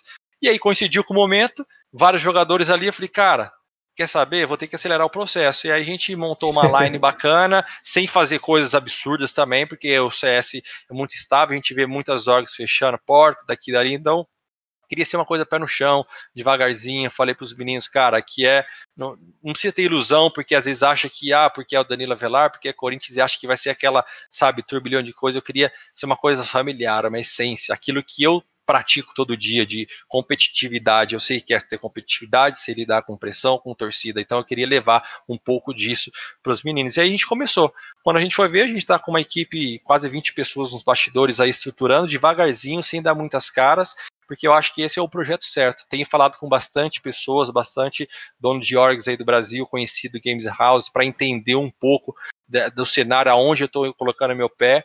E é, cara, eu estou feliz, é um negócio bacana, é, é uma adrenalina diferente você assistir o jogo, torcer, vidrar ali, ficar. Então, é, é, bacana. Me aproximei bastante do Gal, a gente troca bastante ideias dessas coisas. Então, assim, é, cara, é, é um mundo que eu tenho certeza que é, é um futuro bem próximo vai vir um, tenho certeza vai vir um boom estrondoso aí no, no lance de esportes e eu quero estar tá nesse meio quando der. Eu não quero acabar a carreira e falar assim, ah, agora quero estar tá lá. Eu quero estar tá surfando essa onda já agora, porque eu acho Sim. que lá na frente eu posso ter uma, uma vantagem, seja financeira ou seja outra coisa, mas eu quero estar no meio e proporcionar também aos, ao pessoal da Bears uma estrutura decente, um profissionalismo decente. Sei que ninguém gosta de atrasar salário, que eu percebi que no cenário CS isso acontecia muito, que me deixou chateado. Eu vivo às vezes isso de atrasar salário sei que é difícil, então eu queria levar um pouco mais de profissionalismo nesse ambiente do cenário do CS, que eu sei que tem muito a crescer ainda. É, Danilo, a gente falou sobre sua lesão, que é uma lesão bastante grave, a gente falou sobre sua trajetória na Europa. É, você é um jogador já bastante experiente, viveu várias coisas que você contou aqui pra gente. É, mas a Bears, ela é mais um investimento assim por, ah, eu sou entusiasta, então vou entrar aqui para ver como é que é e tal? Ou é também pensando de, ah, a hora que eu me aposentar, pode ser que tenha um retorno financeiro para mim, pode ser uma boa sacada para o futuro?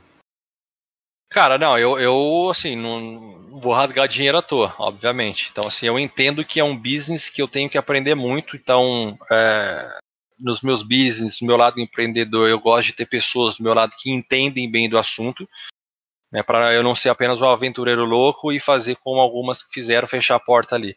Então, eu, por isso que eu quero devagarzinho, porque eu acredito sim, é, num, num futuro, eu sei que é, um retorno de uma organização, ela é a longo prazo, ela não é, é, é imediata, principalmente em termos Brasil e né, em termos em Latam. É, tem que ter um planejamento lá na frente. Sei que é, não é fácil, tenho falado bastante, falo bastante com a Karen mesmo, então sei que é um projeto ambicioso, é uma responsabilidade gigante. Então, assim, eu estou deixando as coisas andarem com profissionalismo.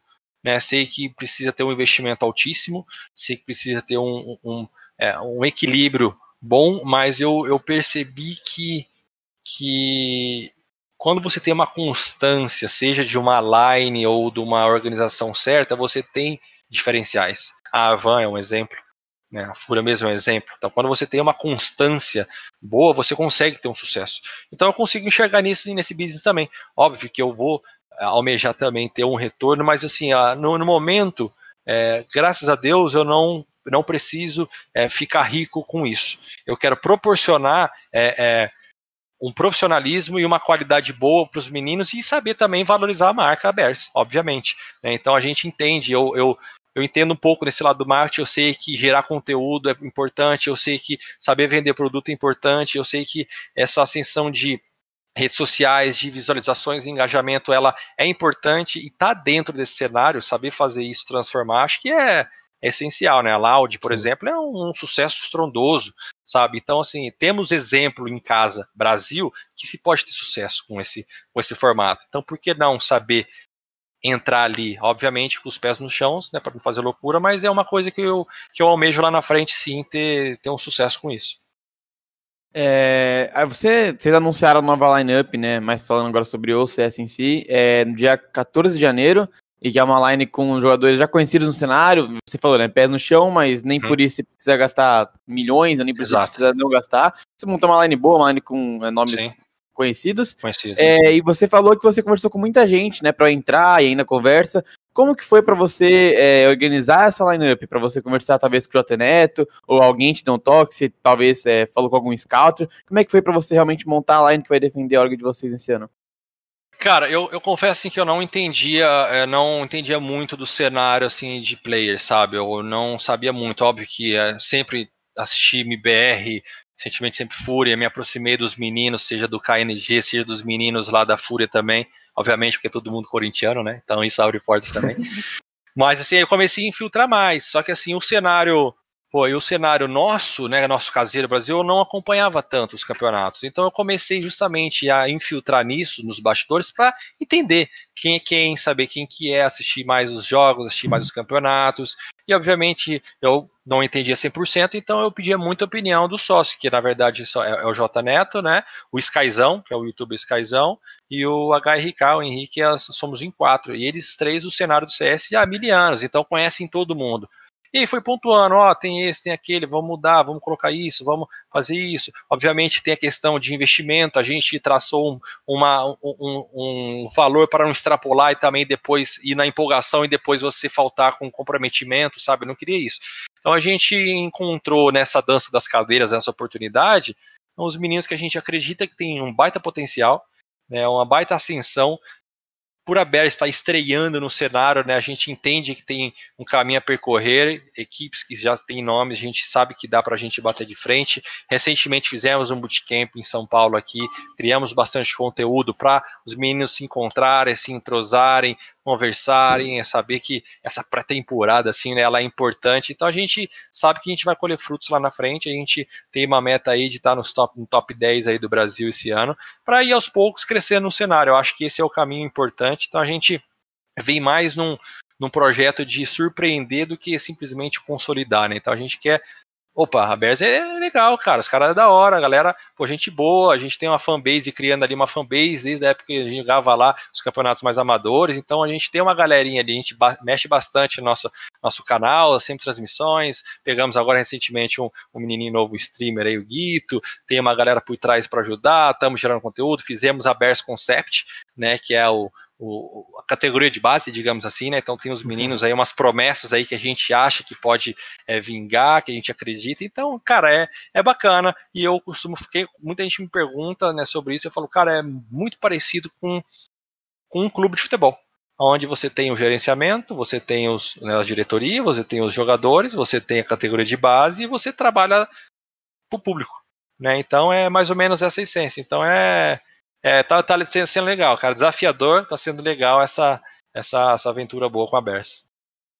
Danilo, você falou é, sobre essa questão de pegar top 10 né, no Brasil e tal, é, mas como é que você sentou com o seu sócio, como é que vocês estruturaram tipo um plano de carreira para o time, por exemplo? É, acredito acredito que você tenha metas para cumprir esse ano com o time, alcançar determinada Liga da GC, chegar a determinado campeonato. Uhum. É, mas como é que isso funcionou para vocês? Como que vocês montaram isso? Porque pelo que a gente conversou, cara, eu imagino que seja uma, uma coisa muito parecida com o que você falou de lateral esquerdo. Você precisa estar na média todo jogo é. que você vai conseguir chegar lá e você vai conseguir se destacar. Então, como é que tem sido isso, a sua conversa com os meninos, até talvez para tirar a pressão da cabeça deles? Tipo, galera, não entra na noia de ser campeão, porque você consegue chegar é lá isso. sem ser campeão também. É então, como é que tem sido isso? Cara, é, é, justamente isso, é ter um equilíbrio, né? Eu sei que, pô, seria dos sonhos você já começar um campeonato e, e, e ganhar, óbvio, mas eu entendo, porque eu vivo no mundo competitivo e para conseguir ter um título, você tem que ter um entrosamento.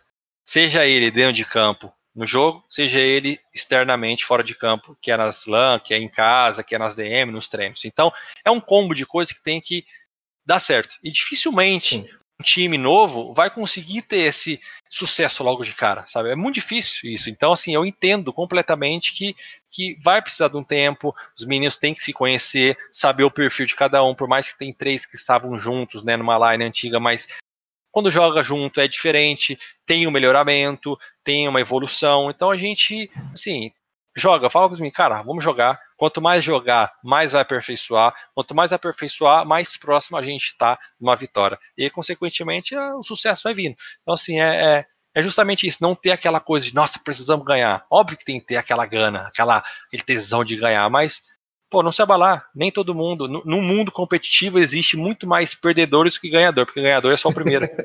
O uhum. resto, segundo, terceiro, vai tudo perdedor, se for pensar. Então, assim, não, não. Se perde muito mais do que ganha, né, na verdade. Então, assim, não precisa ser aquela coisa estrondosa, porque senão a questão psicológica e, e a pressão, ela atrapalha. Onde tem que ter um equilíbrio para se concentrar. Então, assim, e eu notei que uma, uma coisa que o ano passado, quando eu entrei na BES, que o cenário do CS ele é muito curto, assim, é a média de contrato são três meses, é coisa rápida. Então, assim, você não, é não dá troca, segurança, né? Não, não dá, segurança, dá segurança, sabe? Você não consegue embalar. Falei, não, cara, vamos dar um tempo maior, vamos, sabe? Preciso entrar. Lógico, se acontecer problemas no percurso ou oportunidades, você tem que estar preparado a tudo, mas o ideal é assim, trabalhar com a molecada, um ano bem, tranquilo, se adaptar, captar parceiros, elevar a marca, saber ter uma, uma estrutura por trás de marketing que eu acho importantíssima e eu acho que é uma carência enorme no cenário do Brasil. Então, assim, saber trabalhar esse lado também, porque, consequentemente, você levanta. Nem sempre o campeão é o mais visto, né? Então. Com certeza, com certeza. E caiu, Beto? Vascou. Caiu. Mas vai lá, vai lá, Golfinho, pode ir. Enquanto o Betinho não volta, pode ir. Peraí, que o Betinho fez eu me perder. é... Mas aí a gente falou também, né? Aí enquanto o Betinho voltou, a gente falou, a gente deu uma passada aí para sua sua vida já, mas recentemente aí você teve um, um grande presente, né? Nessa nessa última semana, né, no domingo, mais precisamente aí, é, com o nascimento de uma criança aí. Isso. Um presentão para você. É, como que, né, hoje em dia se fala muito, porque querendo ou não, a sua geração já é uma acima da nossa, mas é, a gente fala muito de, das, pessoas, das crianças que nascem dentro desse, desse mundo que a gente vive, né? um mundo cheio de tecnologia, um mundo que para todo lado que você olha é computador ou celular. É, como você pretende, né? Provavelmente você já deve ter planejado alguma coisa do tipo, mas como você pretende incentivar é, essa criança, é, principalmente na parte dos jogos, né? Aqui em off você deu uma brincada com a gente também, falando um pouco disso. Mas como é que você planeja, assim, também levar um pouco disso para ela? Cara, é, obviamente, né? Domingo nasceu meu filho, Valentim, então é uma coisa que só quem, quem tem filho sabe, né? A emoção é enorme, é uma responsabilidade gigante. E em termos de futuro, cara, eu não, assim, é, eu entendo que o mundo tá, tá mudando, né? As gerações tá mudando muito. É, hoje em dia, criança, ela joga um joguinho no celular e não vai na rua jogar uma bola ou nas escolinhas, então eu entendo isso, porém a gente tem uma, um pouco de DNA que, que todo mundo quer jogar uma bolinha, todo mundo quer estar a bola, ou todo mundo entende, acha que entende futebol. Então o futebol ele sempre vai estar na gente. Isso é fato, é a nossa cultura. Só que eu entendo que o momento ele é diferente e talvez daqui 10 anos seja mais ainda. Então eu acho que é saber, não influenciarei em nada. Óbvio que assim como meu pai tinha é, é, uma vontade e não me forçou a fazer o que eu faço, deixou simplesmente eu fazer o que eu gostaria de fazer, que é jogar bola, não me freou em nada, não me barrou em nada, simplesmente apoiou as minhas decisões. Então acho que essa é a lição que eu vou dar para meu filho, de apoiar a decisão dele. Óbvio que eu vou ter uma experiência muito maior na questão do futebol, saber que para se ter o sucesso é, não é fácil, você tem que abdicar de muita coisa na vida, muita coisa na carreira, seja para o lado profissional, seja do lado ser humano, ficar longe de muitas pessoas, é, enfim, tem que abrir mão de muita coisa para ter sucesso que muita gente não enxerga porque só vê o cara lá no topo. Então, não é fácil. Tanto é que tem muitos atletas que tentaram ter um sucesso e foram frustrados, e tenho certeza que todo mundo conhece um amigo que joga muito bem bola que fala, cara, como que você não deu certo no futebol? Sabe? Porque realmente não é fácil. Então, é, é explicar isso, né? Mas óbvio que é, o futebol eu vou influenciar, acho que além de você é, se tornar um profissional, o esporte ele tem que estar tá no dia a dia de toda criança, seja para desenvolver qualidade de vida, né? motor, né? qualidade de vida, saúde, isso aí é essencial. Tenho certeza que, é, tenho certeza que isso vai, vai, eu vou, vou apoiar muito ele a fazer um esporte. Decidir se vai ser profissional ou não, não sei. E obviamente do games também, né? É uma coisa que eu acredito muito, é uma coisa que eu tenho certeza que ele vai acabar jogando, que não tem como na nossa, na nossa realidade, nosso dia a dia. Óbvio que sem exageros, mas é uma coisa que eu enxergo um futuro e se der certo, por que não? É, eu acho que é, a tecnologia veio para não só viciar, como muita gente fala que vicia as crianças, mas o desenvolvimento que elas têm com o celular na mão é absurdo. Né? Ver coisas, aprende coisas no YouTube, essas coisas tudo. Então, assim, sabe, não. não Antes acho que talvez era um clichê, era uma coisa proibida de criança ter o celular na mão, de jogar um jogo. Uma barreira. É uma barreira. Acho que agora ela, ela, se você souber levar isso para um lado positivo, você entende, né? No CS mesmo, você tem que aprender a ser competitivo, você tem que aprender a respeitar o companheiro, você tem que aprender a respeitar regras, a saber escutar o capitão. Então, isso são ensinamentos da vida também. Sim. Sabe? Sim. Então, no jogo em si, ele te ensina muita coisa, desde que você saiba absorver isso pelo seu bem. Então, é que Deus dará. É, você até citou isso de capitão, que ele não é um ambiente de trabalho também, né? Como se fosse o chefe ali, digamos assim. Então você tem que ouvir é, o chefe da, da org mas antes de eu, de eu ter o um problema com o microfone, eu tinha até uma pergunta engatilhada, já que a gente conversou mais cedo, e que você não é o único jogador hoje em dia que está apostando nesse cenário, né? A gente tem exemplo do Paquetá, tem exemplo do João Sim. Pedro do Kaique Rocha, é mais Sim. pro Valorant Fortnite, né? Mas tem exemplo do Paquetá, do Casemiro, tem do Beckham lá fora. É, e a gente até tem uma imagem que o Carbone, que é vascaíno, deve ter visto, que é o Ricardo Graça, o jogador, que em vez de levar aquela JBL que leva, ele, o cara levou um monitor para jogar no, lá no quarto. É, então, ah. então é, é, uma realidade, né? E eu queria saber Sim. se você tem alguma relação com esses, esses, esses outros jogadores, né, que estão dentro do cenário, se tem aquele grupo, às vezes, na resenha, trocando ideias, se conversou com algum antes de entrar, como é que é a sua relação com essas outras figuras que já estão no, nos esportes eletrônicos? Cara, não, assim, não, do pessoal que já tem, não troquei ideia, mas eu sei que, que, que estão apostando. É, eu acho que assim, se todo jogador, é que óbvio tem que saber também o momento. Por exemplo, é, eu costumo falar, se eu tivesse talvez jogando, eu não talvez não teria o tempo e nem a disposição para mergulhar de fato num projeto desse. Porque eu entendo que vai ter a cobrança, vai ter a crítica, vai ter a torcida é, falando, pô, você tem que jogar bola, não jogar CS, algo desse tipo, entende? Então eu acho que, que, que tem que ter um momento certo. E talvez por isso nem todos os jogadores apostam nesse, nesse cenário. Muito mais os bastidores. Porque eu sei que todos os jogadores, de 10 jogadores, no mínimo 9, joga jogo. Desses 9, 5 já tem um time, já tem um squad, já jogou alguma coisinha, jogou um Free Fire já. Então, assim, tá muito próximo. Sabe, tá muito próximo de um jogador ter alguma coisa. Então, assim, é, eu fico feliz que cada vez mais o futebol, tá linkando com o mundo do esportes, acho que faz total sentido.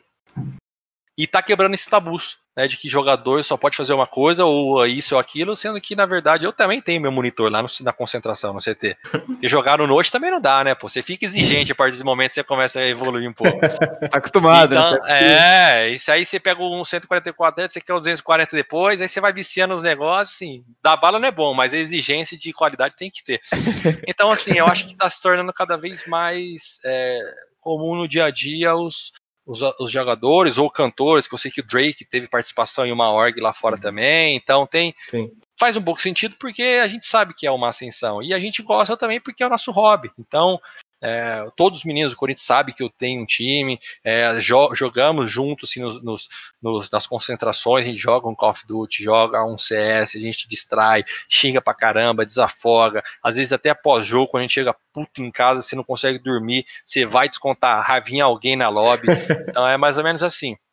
Porque não dá para sair nas redes sociais falando a abobrinha, sabe? Então, alguém tem que escutar, cara. Então é. Mas eu acho que é, aos pouquinhos, né, o Neymar fazendo bastante live jogando ajudou muito a quebrar isso, né, o Casemiro investindo pesado lá, para Paquetá, então isso pro cenário é, é ótimo, é excelente, né, então eu acho que, por isso eu queria surfar essa onda, porque eu acho que a gente pode é, é, melhorar mais ainda o cenário, né, principalmente no Brasil, que tem essa cultura, né, muito bloqueada em termos de jogador, não poder ter uma coisa, uma atividade fora. Sim. É o, o, aproveitando aí que falou do Corinthians, o Caco falou aqui no chat que é certeza que o Mosquito joga Free Fire. o Carbone agora trazer eu quero, eu quero, eu, quero, eu quero saber, Danilo, quem, quem que joga um CSzinho com você? Cara, então, isso foi uma luta, cara, que eu batalhei lá, porque a maioria dos meninos jogava um COD. Porque se for pensar em termos de, como a gente viaja muito, como é que você vai levar computador, monitor? É difícil. Então, assim, todo mundo leva um PlayStation e é muito fácil, muito simples. Então, obviamente é muito mais fácil você jogar um COD. É, só que eu sempre fui de CS. Só que eu cheguei no Corinthians, todo mundo jogando COD, falei, ah, vou jogar também. Óbvio, né? Para não ficar fora. E aos poucos eu fui, né, ali levando meu, meu, meu note, levando meu teclado, meu mouse, fui mostrando, aí fui mostrando para um, para outro, aí eu consegui resgatar uns quatro, né?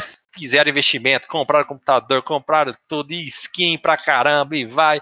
Aí que era o Fagner, era o Fagner, o Kaique, que era o goleiro, que até hoje é o único que joga, o Carlos Augusto, só que aí ele foi embora pra Europa, é, e eu.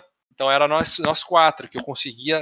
Só que os caras Oh, aí não dá, aí foi cedendo um pouco, cedendo. Então, no CS só ficou eu na raça ali, o resto tá tudo nos, no codezinho ali. Então, paciência, né? Mas fiz bastante amizade aí no, a galera do CS. Mas é, é da hora, a resenha é da hora. E, e, você, Danilo, você, você trouxe, você falou mesmo da questão do contrato, que era contrato de três meses, você aumentou assim esse, esse prazo para sua equipe. É, então, a sensação que você dá para, pelo menos para mim, é que você está trazendo um pouquinho daquele profissionalismo que você viu no, no futebol nesses anos todos que você passou por grandes clubes, você está trazendo isso para o CS brasileiro hoje. Aos pouquinhos, a gente sabe que uma andorinha só não faz verão, mas Sim. já é alguma coisa. É, o que que você vê hoje ainda de, de tipo assim, cara, falta isso aqui para o cenário se profissionalizar mais, falta isso. Você falou da questão dos jogadores fazerem o próprio marketing. Como é que você teve essa visão da, do, do, da coisa empresarial do cenário brasileiro? Cara, assim, sinceramente, o que me deixou mais é, tranquilo é porque eu, eu, percebi que o cenário do CS, talvez por ser um dos jogos mais antigos, talvez por ter os players mais das antigas, talvez aquela coisa mais raizona, é, é um cenário um pouco amador, no sentido, em vários sentidos, né? Desde organização, desde divulgação, desde é, de campeonatos, não amadorismo ruim, mas uma coisa meio bagunçada, não sei se por causa da Valve também, enfim é, é uma turbulência, sabe? É muito fácil você criar uma org e muito fácil você fechar uma org, sabe? Então eu falei, pô, não tem que ser assim, porque senão você não realmente não tem uma estabilidade, é difícil ter, ter um sucesso. Então, diante desse cenário assim, eu falei, cara, se eu entrar, fizer um negocinho direito, bonitinho, investir bem em marketing, mostrar isso, fazer aquilo, eu acho que, mesmo não tendo resultados em campo, eu vou ter um diferencial, um pouquinho maior que vai ter um pouquinho de diferencial. Então foi traçando esse, esse, eu tô batendo nesse ponto, porque eu sei que o resultado ele vem a longo prazo. Eu sei que o jogador de CS ele tem as qualidades, ele tem seus, seus estilos, seus momentos, mas É, eu, como org, eu tenho que estruturar bem, eu tenho que, principalmente a parte do marketing, mostrar bem, criar conteúdo, gerar conteúdo, fazer media day, fazer um bootcamp, engajar, fazer os meninos saberem vender o produto, porque é, é uma relação de troca, né? Eu, eu, eu aprendi isso no futebol. É, se eu souber vender o meu produto, consequentemente o Corinthians vai ter mais patrocinadores, que consequentemente vai conseguir ter um investimento melhor para pagar os salários. É uma troca. E no CS é mais ou menos parecido. Se o jogador conseguir saber vender mais o produto, mais patrocinadores se interessarão para a org, mais recursos vamos ter, mais condições financeiras teremos para oferecer. Então, assim, é meio que uma troca. E eu percebi que isso no CS, ele, é, em algumas orgs, não tem tanto isso. Seja porque o cara quer dar bala, o jogador do CS quer dar bala e pronto, acabou. Essa é a verdade. Né? Eu entendo isso. Mas tem que entender que é, é uma troca, assim, porque realmente o CS. Dupla, né? É via de mão dupla. Então, assim, aos pouquinhos você. Até para os meninos é bom, até para os players é bom. Você, é, é, você, pô, você tá aí na Twitch todo dia, você tá em evidência, tem que mostrar seu rosto todo dia. Você tem que ser, saber vender produto. Tanto é que quem faz isso tem um sucesso estrondoso. Né, quem Sim. faz isso. Então é mostrar isso, porque consequentemente vai ser bom para eles, vai ser bom para a org, vai ser bom para todo mundo, melhora a qualidade, melhora a estrutura, por que não ter uma GH, por que não ter uma GO, por que não, sabe, almejar outras coisas, por que não investir um pouco lá fora, por que não, sabe? Tudo depende de como todo mundo se comporta. Então é mais ou menos essa, essa questão, essa, esse mindset que a gente está tentando implantar dentro da org. Show, show. Perfeito. Antes, antes da gente puxar um pouco das perguntas da comunidade, né? O Carlos vai puxar. É, fugindo até um pouco do foco do CS, Danilo, mas a gente tem dois fenômenos, fenômenos, fenômenos sacanagem, fenômenos hoje no, nos esportes eletrônicos, que é o Free Fire e o Valorant, né? Começando pelo Free Fire, a gente vê que é um, é um jogo diferente da, dos outros jogos que estouram aí né, nos esportes, que é um jogo de acessibilidade, um jogo que tem um, acho que, é, maior explosão, assim. Eu, particularmente, antes de entrar mais nesse meio, eu não conhecia tanto Free Fire, e depois eu conheci, abri o YouTube aqui, um milhão e meio de pessoas aí na uhum. final do Corinthians, sendo campeão, no Bru Apelão, Exato. tudo. É, como que você vê esse, esse, o, Free Fire para a comunidade? Você já é, é, planeja entrar? Você tem alguém que, que te fala sobre o, o cenário? Como é que é o Free Fire para você? Cara, era engraçado. Era um joguinho que meu sobrinho jogava e, pô, você vê ali, ah, tá, é um joguinho, mas você vai entender a essência e é muito louco, porque é muito, é, é, muito bizarro e é muito, é muito interessante como você consegue atingir qualquer canto do país. Porque pô, o CS precisa de um investimento alto para você ter uma qualidade. Você tem que ter um computador bom, você tem que ter um, um, um teclado bom, você tem que ter uma coisa boa para você atingir um certo nível e ter uma qualidade. Então, o CS não é barato. Tá? O Free Fire, você com celular, você pode jogar ele em qualquer canto sabe? Isso ajuda muito. E uma coisa que me chamou muita atenção foi que eu escutei um podcast do, do Alok, e ele falou, cara, quando a gente entrou na comunidade, a gente percebeu que no mundo deles, no qual talvez a ambição das crianças era se tornar um, um dono deles lá, ou não ter ambição nenhuma, hoje eles querem ser um gamer, eles querem ser um jogador de Free Fire profissional. Porque quer ser o você, Nobru, né? você quer ser o Nobru porque você consegue atingir aquela galera. E isso é animal, isso é surreal, sabe? Então é, é em termos é, é, social, é perfeito. É perfeito, sabe? E eu, obviamente, eu tenho interesse, eu, óbvio, eu quero ter uma. me consolidar, não consolidar, mas ter uma segurança de uma equipe que é do CS, que é do, do jogo que eu jogo, que eu entendo um pouco. Tendo uma segurança, eu acho super interessante saber o que está acontecendo no momento um Valorant, um Free Fire. É, a gente vai estar tá projetando ter uma equipe feminina, que eu acho importantíssimo também, investir na molecada, fazer eventos sociais, rodar o Brasil com um teste, fazer uma coisa diferente, sabe? Tem um lado social também que eu, aplico muito na minha vida, essa questão social. Então, é, eu acho que para o segundo semestre, se tudo, tudo caminhar bem, a gente está com esses projetos assim é, na, na, manga para também expandir um pouco e, e dar oportunidade para a galera porque eu, eu sei quanta gente tem batendo na porta e fala, cara, me dá uma oportunidade, não preciso pagar nada, só quero vestir a camisa, me sentir um jogador profissional, seja Free Fire, seja CS, então é, é muito louco isso, né, sabe, essa procura. E poder proporcionar essas coisas, saber que a pessoa pode estar optando por um caminho é, em vez daquele outro caminho ruim, é, a gente tem que dar atenção para isso também, sabe, não pode passar batido, porque tá na nossa função, saber entender o valor que eu tenho e saber proporcionar coisas para as pessoas também.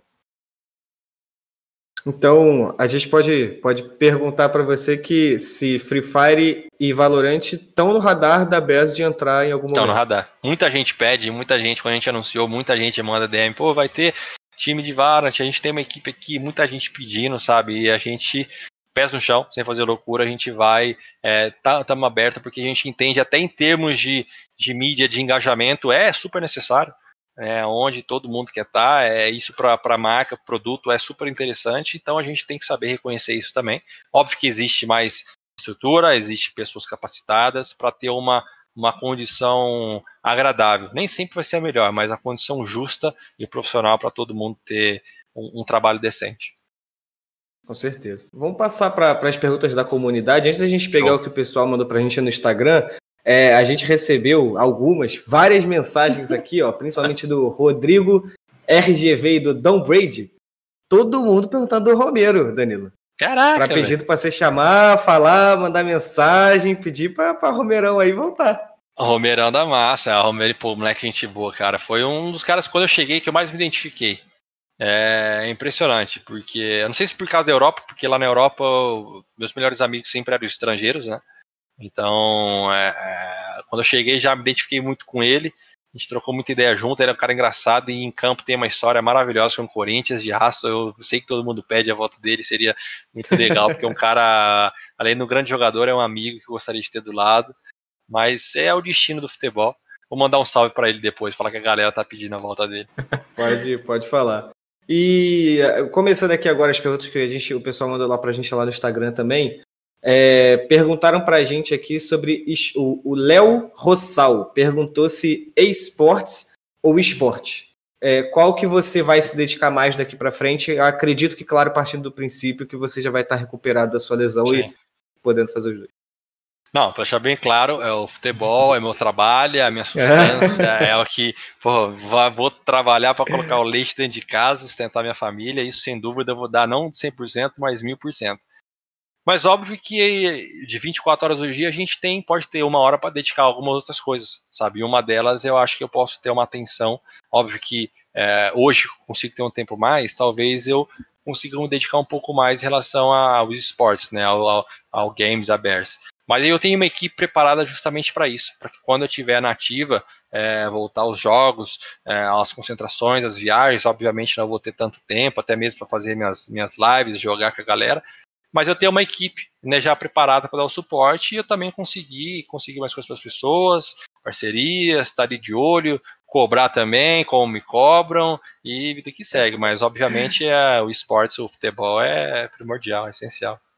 Com certeza. Vai lá, a Betinho. segunda pergunta aqui do Henrique Bozo é uma pergunta até mais íntima para você. É, qual canto da Fiel você mais gosta? Cara, obviamente ali a torcida organizada, ali onde fica a camisa 12, a Gaviões, ali é, é uma energia muito louca, é uma energia surreal, que inclusive recentemente eu fiz um tour lá com o pessoal da que eu levei eles lá para conhecer, e tem uma tirolesa, né, que passa justamente em cima da torcida organizada, que quando voltar os jogos com torcida vai ser uma coisa top de se fazer, coisa diferente. Então, é, aquela parte atrás do gol ali, onde você vê a galera bandeirão, aquela coisa louca. Quando o Corinthians toma gol, os caras cantam pra caramba aquilo, você não acredita como que é aquele barulho. Então, a gente o estádio inteiro, né? Mas é, a gente sabe que ali é, é os caras que tá, né, viaja junto, faça chuva, faça sol, todo canto do Brasil, os caras estão presentes. É isso. A terceira pergunta é do Gustavo Dias. O esporte se tornará tão grande quanto os esportes convencionais? Cara, eu, eu, eu, eu acho que sim. Ele já está tendo uma proporção que talvez cinco anos atrás ninguém imaginava. De estar tá em transmissões em televisões fechadas, talvez aberta, não sei, mas é, tendo um, um engajamento nas, nas, seja Twitch, Facebook Gaming, seja o que seja, tá se tornando gigante. Eu me pego assistindo muito mais lives, é, é, na Twitch ou vejo vídeos do que ficar assistindo uma, um canal aberto, por exemplo. Sabe, sabe aquela coisa de você, ah, não tô fazendo nada, deixa a televisão ligada? Então, eu, a minha televisão ligada agora está sendo na, nas lives de alguém, entende? Na, na Twitch. Então, eu comecei a perceber isso, que talvez o cenário está mudando um pouco. Consequentemente, as marcas estão entendendo um pouco também, né? Que está ali o engajamento, Sim. é onde a molecada nova está ali, talvez um moleque novo ele não vai se tornar um sócio torcedor de uma outra forma. Talvez ele pode se tornar. Ele, ele pega o dinheiro dele de sócio torcedor para colocar no sub em alguém. Sabe? Sim. Então tem que saber enxergar esse mundo, né? A gente tem que entender, porque é novos, é novos tempos. E fazer o quê? Não tem como fazer. A gente sempre vai ficar falando, pô, na minha época era diferente, na minha época era assim, então agora a época é totalmente diferente. Então eu tenho É, certeza que o futuro aí, o sports game aí, vai ter notoriedade como os esportes convencionais. É, você falou aí de sócio torcedor, é, só trazendo a curiosidade aqui, às vezes eu tô andando pela Twitch aí, eu vejo live do Real Madrid, os caras fazem pré-jogo das partidas, transmite lá o, o Castilha, transmite o Sim. feminino, acho isso muito legal, porque e chove É. sub o tempo inteiro, então, tipo, o dinheiro do sócio torcedor tá aí. Essa daí é fácil, se for pensar, é muito fácil. Você, sei lá, tá, tô no ônibus, eu tá passando o jogo, você acessa o celular e você assiste. É, Recentemente teve algum. Eu até fiz o, com o Gal uma vez, a gente fez o. cobriu a final do, do Sub-20, que era Corinthians e Palmeiras, pela Twitch. Tipo assim, é muito louco isso. E faz todo sentido, porque às vezes a molecada do, da categoria de base tem um celular na mão e consegue assistir de qualquer lugar. Diferentemente de ter que ir para uma televisão, ter que pagar alguma coisa. Então, óbvio que eu entendo que boa parte dos investimentos dos clubes vem de televisão aberta, direito de imagem, direito de transmissão, de pay-per-view. Óbvio que eu entendo isso, é a indústria. Mas os- o mundo está mudando também.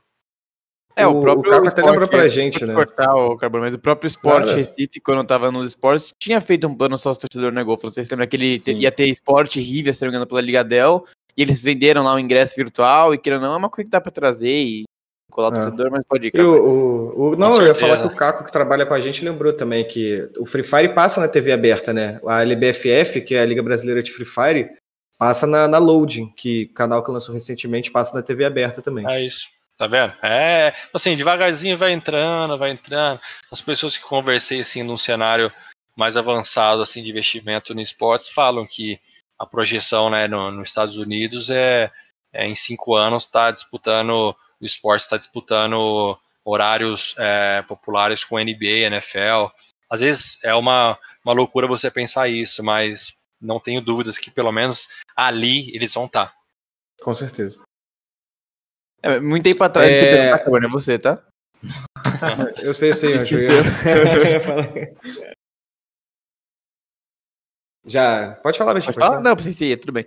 É, muito tempo Ah, não. atrás, é, não só, só complementando nem a pergunta, mas muito tempo atrás era uma loucura a gente pensar onde a gente tá hoje, né, Danilo? Então, eu acho que vai sendo sempre uma loucura, mas sempre também vai chegando. E a gente sabe que também Exatamente. americano adora colocar coisas coisas na TV, mas, né, deixando o futebol de lado, botando os esportes americanos, é bem capaz que comece a entrar mesmo em breve já. Exatamente. É, o, o Lord Andrew perguntou pra você se você prefere AK-47 ou M4. AK-47. Ah, já dei bala com ela de é. verdade, hein? Lá na Ucrânia já dei um tiro nela lá, a gente foi no campo de concentração lá dar uns tiros. Com silenciador, inclusive, tem até no, no, no Google, você acha essa foto aí. E a, a casinha, o sprayzinho da AK, não sou bom, mas é gostosa. Não, e tem a outra pergunta nessa aí, né, que é qual que é a M4 que você usa, né? Qual que é M4? A M4 é Imperador, azulzinha.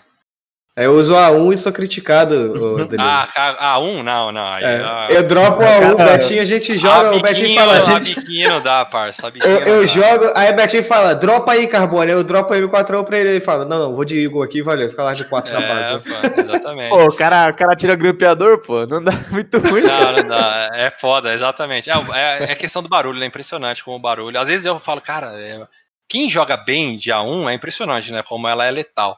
Agora, e às vezes você tenta jogar e você fala, nah, não dá, acaba a bala rápido e não vai certo e é foda, mas. É da hora. uma, uma que, que vai te deixar até de calças curtas, digamos assim. É, ninguém aqui, né, que tá, tá nesse. Nós quatro aqui, ninguém é afetado diretamente, a gente até brinca com isso. Mas o Ramon Underline Carvalho 1812 perguntou aqui, Danilo: Palmeiras tem Mundial?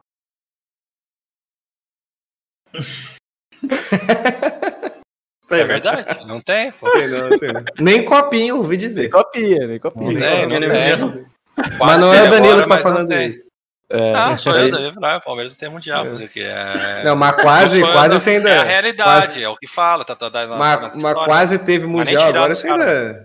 Quase não, mas- nessa. Quase é muito. Tentou, pô. O caminho não foi. Não, não, não é fácil você chegar lá, tem que reconhecer, não é fácil você Eu sei bem, tá? ganhar a Libertadores, né? não é fácil, cara. Mas é. É o Vascaíno falando com o corintiano disso também. Né? É da mesma É, maneira 2000 que falavam, é, falava que o. Exatamente, da mesma maneira que falava que o Corinthians não. que o Mundial não valia, aquela coisa toda, que não tinha Libertadores. Então, assim, é. Isso é o bacana do futebol. Tem que saber escutar na hora que você vai escutar e saber É. zoar na hora que tem que zoar. Não tem como. Quando o Corinthians foi campeão é, da Libertadores depois do Mundial, acabou essa brincadeira, acabou as piadinhas, na é verdade. E agora o é, tá com o Palmeiras fazer o quê? Faz parte, é, faz parte do futebol, faz parte da zoação, é assim tem que ser e paciência. Isso aí é Não, brincar, é né? complicado. Eu quero, eu quero que você pergunte pra qualquer jogador, para qualquer torcedor de qualquer time que ganhasse aquilo lá de 2000 que falasse que aquilo não era mundial, se negar falar que não era mundial. Duvido que ia falar que aquilo não era mundial, porra. Ah, não tem como, doido. cara. É... Que lutem com a FIFA. É. Aqui tem mais uma do Rodrigo. É, quem é o jogador mais resenha do elenco do Corinthians? Cara, hoje o, mais resenha, que faz mais palhaçadas, quebradeiras, é o Everaldo. O Everaldo, ele, feliz? Everaldo é, ele, ele é palhação, tem o jeitão dele descontraído, faz as piadinhas, faz as resenhas. É um cara. Você olha pra cara dele já dá risada. Então é, é um brincalhão lá do vestiário, é o, é o Everaldo. Ó, pra gente Betinho, finalizar fecha aí. então, A boa. É, é até uma pergunta minha, tá? Eu coloquei aqui, eu mandei na caixinha minha, é, que eu eh, vi no Twitter você comemorando é, quando aconteceu é, a saída da, da figura do Big Brother. E eu queria perguntar, Danilo, quem vai ganhar o BBB? Caraca, velho. Pô, não ganhar na Carol com K, meu irmão, tá, tá, tá de boa, pô. Tá de boa, não dá não, insuportável, velho. Nossa senhora. Mas é. Ah, eu, é, é engraçado, né? Porque eu, eu costumo falar assim, essa, essa envolvência que as mídias sociais têm, porque é muito, é, é muito reflexo do futebol. Por quê? Porque a gente tem uma visão total do que tá acontecendo lá dentro da casa. Todas as câmeras, tudo de cima, você sabe o que é, o que não é. E no estádio ou na televisão é a mesma coisa. Você tem a visão periférica do campo, você vê onde estão os espaços, você vê aonde a bola poderia ir ser melhor ou não. E quem está lá dentro, assim como nós em campo, a gente não consegue ter essa visão de quem está de fora.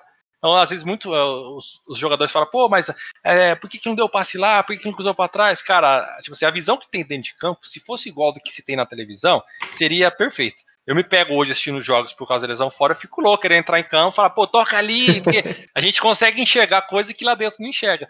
E talvez no Big Brother é a mesma coisa. De fora a gente enxerga totalmente as coisas e gera essa, esse caos, essa coisa toda. Também entrei na onda. Que a gente gosta mas- muito. É, falar mal dos outros, pô, quem não gosta? Chegou o meu momento também, pô. Todo mundo fala de mim, me critica pra caramba, velho. Agora eu vou criticar também. Se eu quiser ter clima de paz, eu dou bom dia pra minha esposa e dou comida pro meu cachorro na hora certa, porra. Eu quero Exatamente. caos mesmo, eu quero ver ele falando merda lá Quer ver dentro. circo né? É É, é. é é. que quero, passar não dá férias, lá pra Bahamas, lá, ali tem que, tem que causar ali, pô. Não, mas é da hora, assim, é uma coisa que eu não assisti, o último também foi bacana, esse, esse também, a gente pega, assim, né, julgador, né, somos julgadores, né, digamos assim, os juízes dos seres humanos é foda. Mas é, tem que entender que é, também é uma competição ali, né. Óbvio que Com é a sua certeza. personalidade, mas é uma competição, cara, fazer o quê? E vale tudo. Infelizmente, o tal do cancelamento, ele tá forte demais aí, então É. tem que ter cuidado. Danilo, com essa pergunta a gente se despede de você. Antes de passar a palavra para você, quero agradecer primeiramente a GC pelo espaço de ter cedido aqui para a gente na, na Twitch, no YouTube. É, se você gostou dessa conversa com Danilo Avelar, ela vai estar como podcast nas principais plataformas de podcast. Então, se você não conseguiu acompanhar ao vivo, a gente viu que teve gente no chat que saiu para jantar no meio do caminho.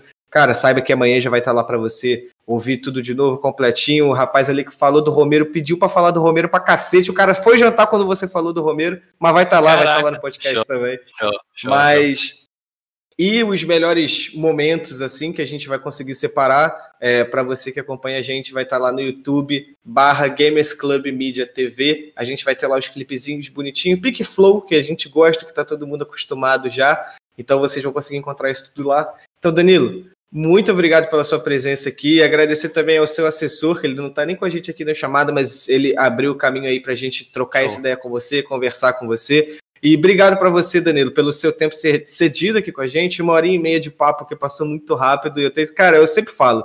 Se a gente tem uma mesa e uns copos de cerveja, fiz isso aqui não durava Vai menos embora. seis horas que ia embora sem parar.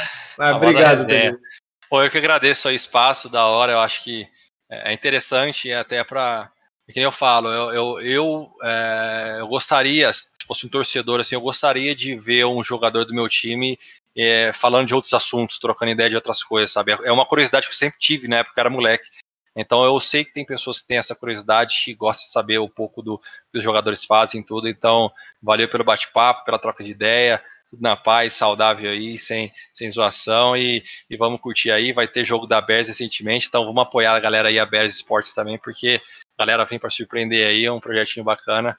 E tamo junto. Qual a rede aí, social, Danilo? Passa a rede social da Bears é aí. Bear, Bears Sports. É, a, a Twitch é Bears Sports TV. Inclusive tá live, porque daqui a pouco vai ter os jogos aí da DreamHack.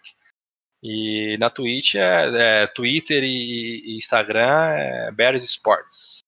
É isso, é isso, Danilo. Agradeço muito, desejo sucesso nessa carreira, tanto agora no CS quanto no futebol, se for Valorant Free Fire, tudo aí. Golfinho, obrigado você aqui também com a camisa do Coringão, puxando aquela sardinha pesada aí pro lado de vocês. É isso, né? Mais um episódio aqui com a galera, dessa vez com o grande Danilaço aí. Esperamos que volte muito em breve para os campos. É isso. Tomara que essa temporada a gente voe, né, Danilo? Se Deus quiser. Vai dar bom, vai dar bom. É, vai dar bom, vai dar bom. Ajuda o Vasco a gente, ajuda nós aí. Ano ímpar. Ano ímpar é bom, eu gosto de ano ímpar. Ano ímpar é de sucesso. é isso, mas bom. aí agradecer só espaço e se preparem aí que o resto de, de fevereiro e março aí vem, vem picante, né, ô Cabo? Vem, tá fechado, tá fechado. Semana que vem a gente já tem na, na quinta-feira, a gente vai estar tá com a Julie e com a Fly do MBR. É, jogadores do MBR feminino vão estar tá aí. E calendário de março, cara, tem Rolandinho, tem Zorla Coca, tem Showtime, Michel, Michel, tem gente pra cacete, tá? Vai estar tá muito bom. Mas, Betinho, você que vai estar tá aqui comigo também, assim como o Golfo, muito obrigado pela sua presença hoje também. Muito obrigado, cara. Mais um aí, cara. A gente tá batendo cada vez mais número aí, 15, 16. Daqui a pouco já tá no overtime 595, mas vamos estar tá aqui. Queremos, é, queremos. E é, e é, isso que importa, cara. É sempre se divertir, sempre estar tá junto. E Golfinho também, que desde de tudo a gente sabe que era só um convidado, também virou da família aqui, da família é, overtime. Não dá, não dá. E Danilo, muito obrigado pela sua presença. É, meu irmão, inclusive, que a Corintiano te mandou um salve, ele que até fez a pergunta do resenha, o Rodrigo. Então, é isso. E Carbone, muito obrigado. E estamos aí semana que vem, né? É isso, estamos aí. Danilão, Golf, Beto, Valeu, galera. você que está assistindo a gente, boa noite. Fique na paz.